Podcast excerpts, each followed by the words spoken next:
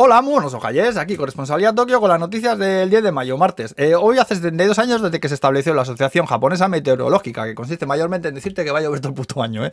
Menos que es en verano, que también te avisan que, que, aparte de que llueve también un huevo, que va a hacer mucho calor y que te vas a evaporar por la sobaquina. Qué humedad hace, yo, que aplaudes así y haces llover, no sabes, joder.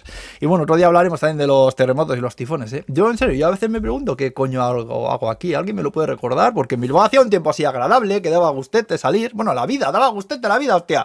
Es verdad que a lo mejor te amenizaba el paseo la calle borroca, ¿eh? Pero oye, no hace falta llevar paraguas la mitad de las veces, ¿no sabes?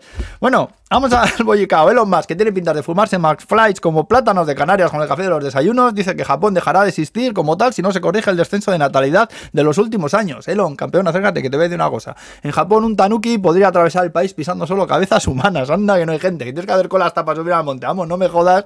Problemas de natalidad, dice el barba papá. Bueno, me voy a callar, ¿eh? Que Twitter ahora es de él, a ver si me va a quitar la cuenta ahora que tengo más de 6.000 seguidores. Gracias, por cierto. Muchas gracias, Muaca. A sus pies, señores. Por cierto, que el gobierno dice ahora que intentará poco a poco dejar de importar tanto petróleo ruso. Naomi Osaka, la tenista que se ha retirado del Open de Italia por lesión en el tendón de Aquiles. Una, ha nacido un ciervico bebé en el parque de Nara. El Banco de Japón está tratando de lanzar una criptomoneda, con lo que se follan directamente el concepto mismo de libertad de las criptomonedas.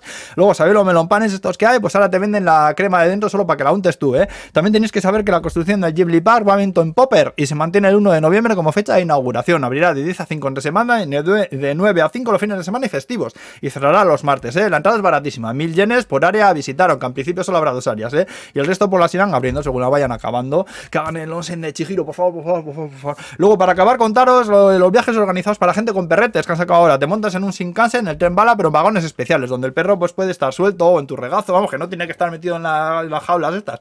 Eh, te llevan desde Tokio a Nagano, duermes en un hotel preparado para los perretes, donde tienen tratamiento de belleza para el chucho, le cortan las uñas y tal, le dan una clase de entrenamiento, en plan, sí, sí, y todo esto. Y luego tienen hasta un gimnasio para ellos, ¿eh? El viaje es, eh, en vez de vacation, lo llaman como woofcation. Woof es como se supone que ladran los perros en inglés. Otros que se flipan aquí también, ¿eh? Que los perros ladran diciendo one, ¿no sabes? One. Joder. En fin, eh, que vaya bien el martes. Hala, pues aquí nos quedamos. Agur. Wow.